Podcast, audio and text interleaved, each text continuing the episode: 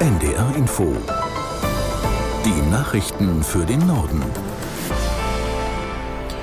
Um 11.30 Uhr mit Michael Hafke. Im Kanzleramt beraten die Bundesregierung und die Bau- und Wohnungswirtschaft heute über die Krise im Wohnungsbau. Bauministerin Geiwitz hat angekündigt, die staatlichen Hilfen zum Bau oder Kauf der eigenen vier Wände auszuweiten. Aus Berlin Georg Schwarte. Nach Informationen des ARD Hauptstadtstudios will Geiwitz Familien beim Erwerb von Wohneigentum stärker fördern als bisher. Die bisherigen Einkommensgrenzen für zinsgünstige Baukredite werden von jetzt 60.000 auf 90.000 Euro erhöht. Die Kreditsumme steigt von 140 auf 170.000 Euro. Außerdem ist die Aussetzung der eigentlich für 2025 verschärften Energiestandards für Neubauten vorgesehen. Die Ampel verabschiedet sich zudem von dem Vorhaben, eine Sanierungspflicht für Altbauten einzuführen einzuführen. Geiwitz hatte zuvor erklärt, hier müsse der Staat erst einmal bei öffentlichen Gebäuden vorangehen.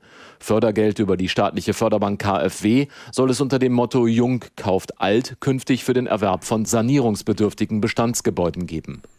Bundesaußenministerin Baerbock fordert eine europäische Lösung in der Flüchtlingspolitik, um auch die Migration in Deutschland besser steuern zu können. Es brauche dringend eine Struktur und Ordnung, denn die Lage in den deutschen Kommunen sei absolut angespannt, sagte die Grünen-Politikerin im Deutschlandfunk. Wir müssen klare Regeln an den Außengrenzen schaffen, damit endlich Menschen ähm, geordnet in Europa verteilt werden. Wir haben ähm, fast eine Million Geflüchtete aus der Ukraine untergebracht. Das ist ein wahnsinniger Akt der Solidarität und wir müssen jetzt dafür sorgen, dass äh, die Kommunen äh, nicht an ihre Belastungsgrenzen kommen durch gerechte Verteilung in Europa, durch schnelle Verfahren an den Außengrenzen und auch durch viel schnellere Rückführung für Menschen, die in Europa nicht bleiben können. Außenministerin Baerbock. Bund und Länder beginnen heute eine gemeinsame Übung für den Fall eines Cyberangriffs. Mehr als 50 Behörden sind daran beteiligt. Simuliert wird ein umfassender Angriff auf die IT-Netze. Unter anderem geht es darum, wie dann der Staat handlungsfähig bleibt und die Kommunikation aufrechterhalten werden kann, wenn das Internet lahmgelegt ist. Es handelt sich um eine Art Planspiel. Der normale Betrieb soll davon nicht betroffen sein. Nach Einschätzung des Bundesamtes für Sicherheit in der Informationstechnik ist das Risiko für groß angelegte Hackerangriffe in den vergangenen Jahren deutlich gestiegen.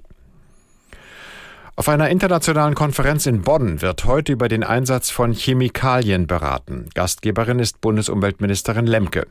Ziel der Beratungen sind weltweit verbindliche Regeln für die Produktion von Konsumgütern. Aus der NDR Nachrichtenredaktion Thomas Kuhlmann. Fast alles, was wir täglich nutzen, enthält Chemikalien. Kosmetik, Kleidung, Batterien, elektrische Geräte oder auch Kinderspielzeug. Das macht diese Stoffe unverzichtbar, sagt Lemke, aber auch gefährlich. Der Einsatz hat sich seit dem Jahr 2000 verdoppelt und verdoppelt sich vermutlich nochmal bis 2030. Eine Milliarde Menschen ist schätzungsweise jetzt schon täglich bei der Arbeit Schadstoffen, Staub oder Chemiedämpfen ausgesetzt. Und vieles, was in der EU schon als toxisch eingestuft wird, ist woanders noch erlaubt, das giftige Schwermetall Blei zum Beispiel. Daraus entstehen Gesundheitsrisiken für Verbraucher und immer mehr Umweltverschmutzung durch Chemierückstände. Lemke nennt das die dritte planetare Krise neben dem Klimawandel und dem Artensterben. Nach der Militäroffensive in Bergkarabach trifft Aserbaidschans Staatschef Aliyev den heute den türkischen Präsidenten Erdogan. Es gehe um die neuesten Entwicklungen in der Kaukasusregion, hieß es aus Ankara. Die beiden planen schon länger den Ausbau des sogenannten Sangesur-Korridors.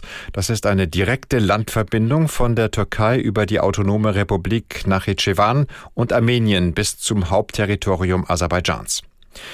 Nachitschewan liegt zwischen Armenien und dem Iran. Dort soll das Treffen zwischen Aliyev und Erdogan heute stattfinden. Die Türkei ist ein wichtiger Unterstützer der muslimischen Führung in Aserbaidschan. In Armenien leben vor allem orthodoxe Christen.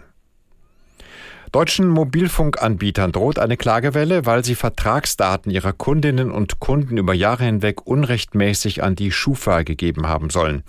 Zwei Kanzleien wollen nach NDR Informationen für tausende Betroffene Schadenersatz einklagen und berufen sich dabei auf ein jüngst ergangenes Gerichtsurteil.